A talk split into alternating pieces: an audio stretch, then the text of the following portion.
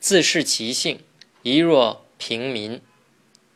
峨冠大戴之势，一旦睹轻衰小吏飘飘然一也，未必不动其资阶；常厌广席之豪，一旦遇疏帘静寂悠悠焉静也，未必不增其眷恋。人奈何趋于火牛，又以风马，而不思自造其性在？这段话的意思是说，达官贵人看到平民。飘飘然一派安逸的样子，难免会发出羡慕的感叹。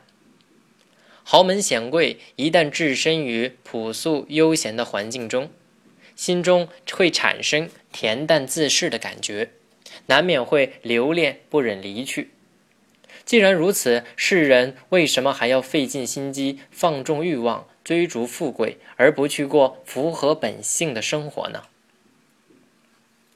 东晋大书法家王羲之富于才辩，以耿直著称，尤其擅长隶书，是古往今来的佼佼者。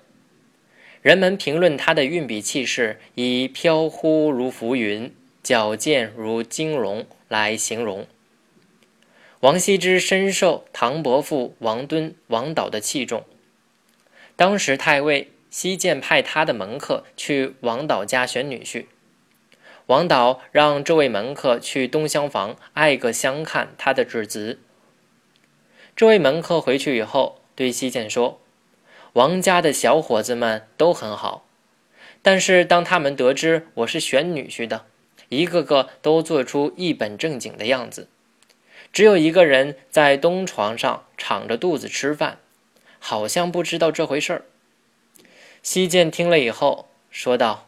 这个人就是我要选的好女婿啊！一打听，原来他就是王羲之。西涧于是就把女儿嫁给了他。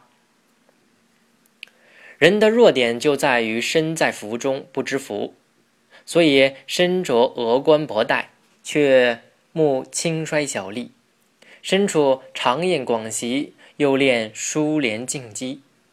其实，任何一种生活方式都有存在的理由，也有本身的情趣，关键是看适合不适合自己。